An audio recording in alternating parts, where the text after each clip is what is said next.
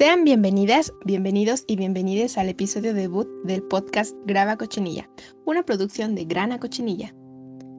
En este primer encuentro retomaremos las ideas del polaco Władysław Tatarkiewicz en su obra Historia de seis ideas, arte, belleza, forma, creatividad, mímesis, experiencia estética, una de sus múltiples obras dedicadas al registro histórico del arte y el concepto filosófico de la belleza, un complemento de acuerdo al prefacio de Bodan Ziemidok de su obra previa Historia de la Estética.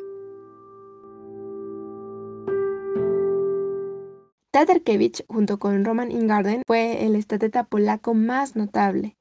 Tatarkiewicz estudió filosofía e historia del arte en Zúrich y en Marburgo. En Marburgo escribió su tesis doctoral sobre Aristóteles. Vladislav eh, publicó más de 300 obras, dos de las cuales de especial importancia porque podría decirse que son fundamentales.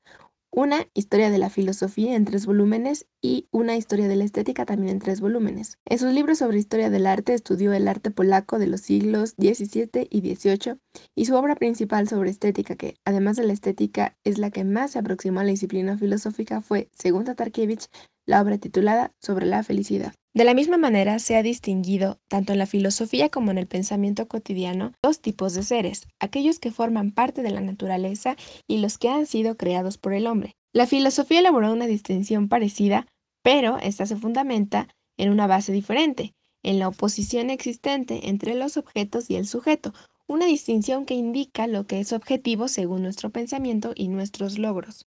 Descartes y Kant, en los tiempos modernos, se centraron en ella para dar cuenta desde entonces en adelante de los problemas de la filosofía. En ciertos momentos de la historia se pensó que era la cuestión principal de la estética. ¿Son las cosas bellas en sí mismas o lo son simplemente para nosotros? Se distingue también en dos factores del ser, los componentes y su combinación o los elementos y la forma, así como se distinguen dos tipos de conocimiento, mental y sensual. Pero deténganse, no es todo. También hay una distinción que existe entre el mundo y el lenguaje que utilizamos para hablar acerca del mundo. Dicho de otro modo, entre las cosas y los símbolos. Bien, belleza y verdad, teoría, acción y creatividad, lógica, ética y estética, saber, moralidad y arte, creaciones de la naturaleza humana, cualidades objetivas y subjetivas, lo mental y lo sensual, elementos, formas, cosas y símbolos, todas esas son distinciones y categorías fundamentales con las que se piensa el mundo, al menos en Occidente, y entre estas se encuentran la belleza, la creatividad, la estética, el arte y la forma. Para poder captar con nuestras mentes, reunimos aquellos fenómenos que son similares entre sí formando grupos o clases de acuerdo con el lenguaje de la lógica. Los agrupamos en clases pequeñas y grandes y a veces muy grandes, por ejemplo, la belleza y el arte, la forma y la creatividad. Formamos clases basándonos en las propiedades que poseen los fenómenos, pero esto no es posible hacerlo con todas las propiedades comunes. En estética, las clases que se han considerado útiles han sido las de las cosas bellas, agradables, artísticas, teóricos y prácticos, sabios y artistas. Todos han pensado y piensan que hay mucho que decir sobre estas clases.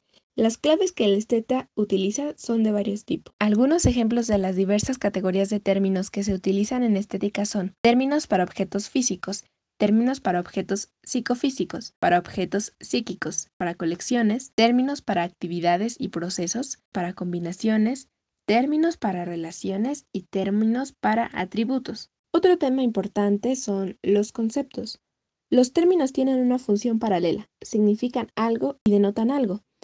El significado de un término se reduce a lo que denominamos concepto, con un conocimiento de sus significados, y también aislar entre los objetos las clases de capiteles. Concepto, término, clase no son sino aspectos diferentes de la misma operación, aislar objetos parecidos del mundo y unirlos en grupos. Por último, pero no menos importante, definición es el nombre que se le da a la oración gramatical que establece el significado de algún término.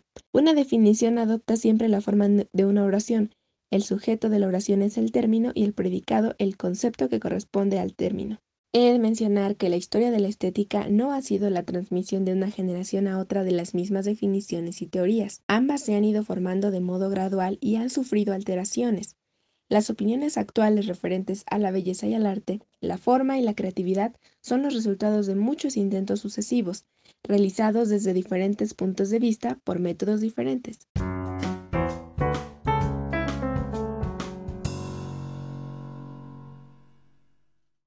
En la época antigua, en la Edad Media y en los comienzos de la época moderna eh, con el Renacimiento, el arte significaba destreza, a saber la destreza que se requería para construir un objeto, una casa, una estatua, un barco o para mandar un ejército, para medir un campo, para dominar una audiencia. Estas destrezas se denominaron artes. Una destreza se basa en el conocimiento de unas reglas y por tanto no existía ningún tipo de arte sin reglas, sin preceptos. De este modo, el concepto de regla se incorporó al concepto de arte, a su definición.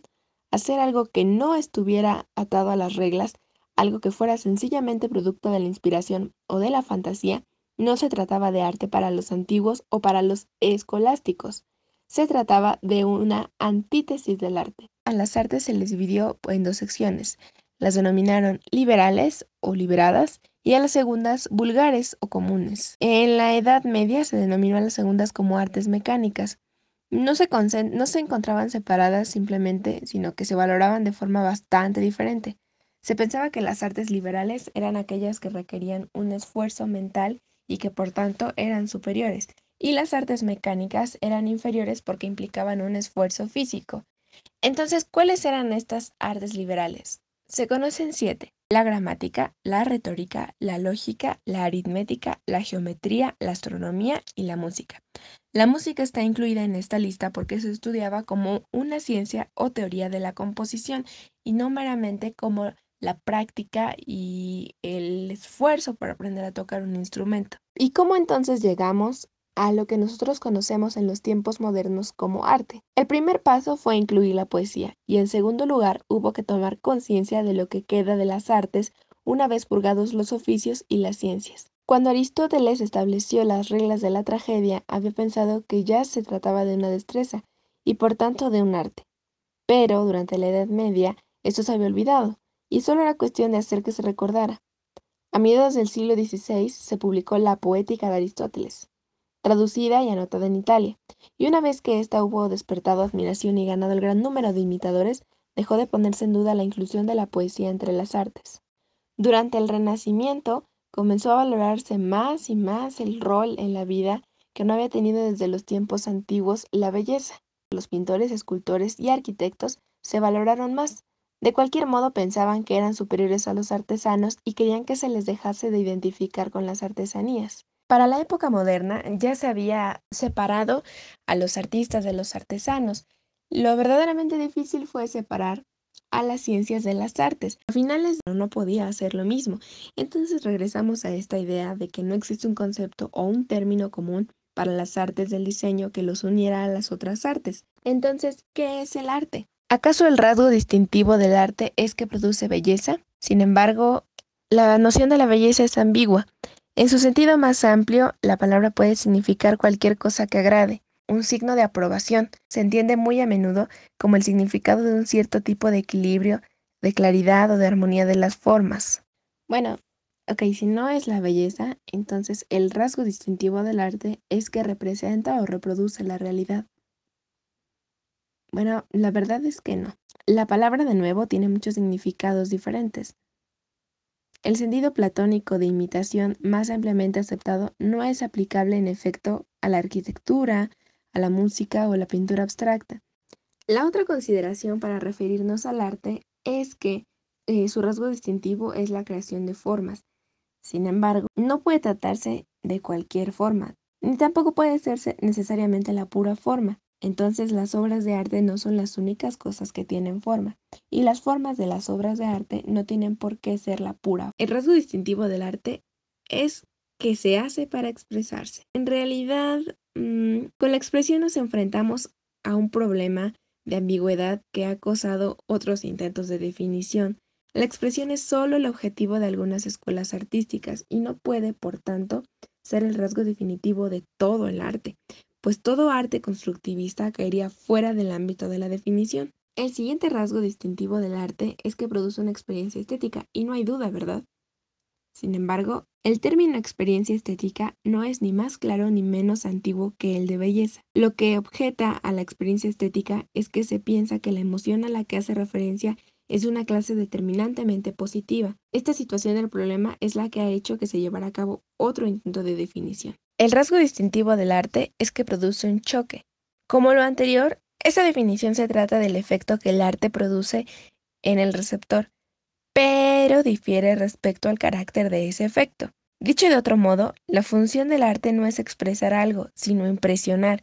Es un sentido bastante literal, como la impresión que de un fuerte golpe o la impresión de un susto, mientras que la definición anterior afirmaba que el arte es lo que produce un tipo de experiencias, se trata en realidad de una definición de vanguardia, pero es inaplicable a otros tipos de arte, es cierto que cada una de estas definiciones, las seis fundamentales que se han enumerado, contienen una parte de verdad y corresponden a un contexto histórico diferente o se pueden usar para explicar diferentes momentos de la historia del arte, pero no de manera genérica.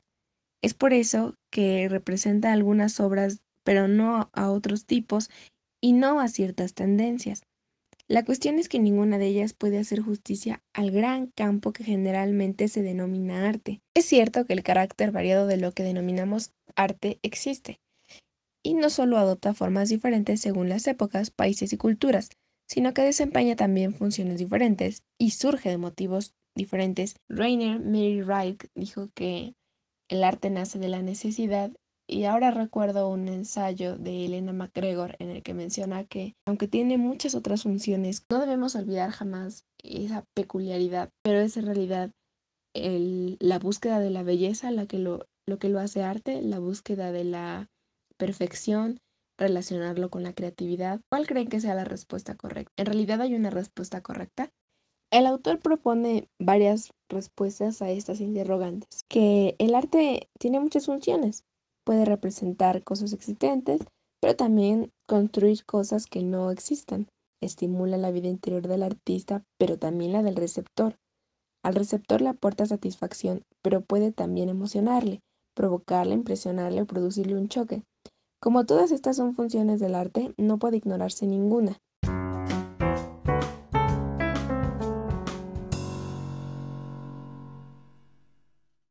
Otra propuesta para definir al arte es que es una actividad humana consciente capaz de reproducir cosas, construir formas, expresar una experiencia, puede deleitar, emocionar o producir un choque. Eh, por consiguiente, la definición de una obra de arte no será muy distinta, y es la reproducción de cosas, la construcción de formas o la expresión de un tipo de experiencias que deleiten. Plotino aportó con la tarea de clasificar artes. Los agrupó en, en cinco maneras.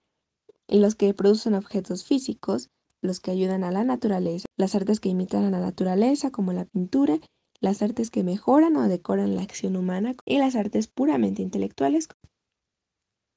Como ya lo hemos mencionado, tenemos una noción ahora de qué significó el arte en la antigüedad, el arte en la Edad Media y el arte en el Renacimiento. Pero ahora vamos a saltar a la ilustración. En 1747, Charles Baudelaire publica Le Beau Art Adulte, un une seule Principe, donde postula cinco bellas artes y hace mención por vez primera de esta clasificación mediante la tesis de la mímesis en el arte. En consecuencia, no incluyó a la arquitectura ni a la literatura, pero ya hemos estudiado que no todas las clasificaciones aplican a todas las artes, y es por eso que, aunque se incluyó el término, seguimos discutiendo cuál es el verdadero concepto que agrupa a todas las artes.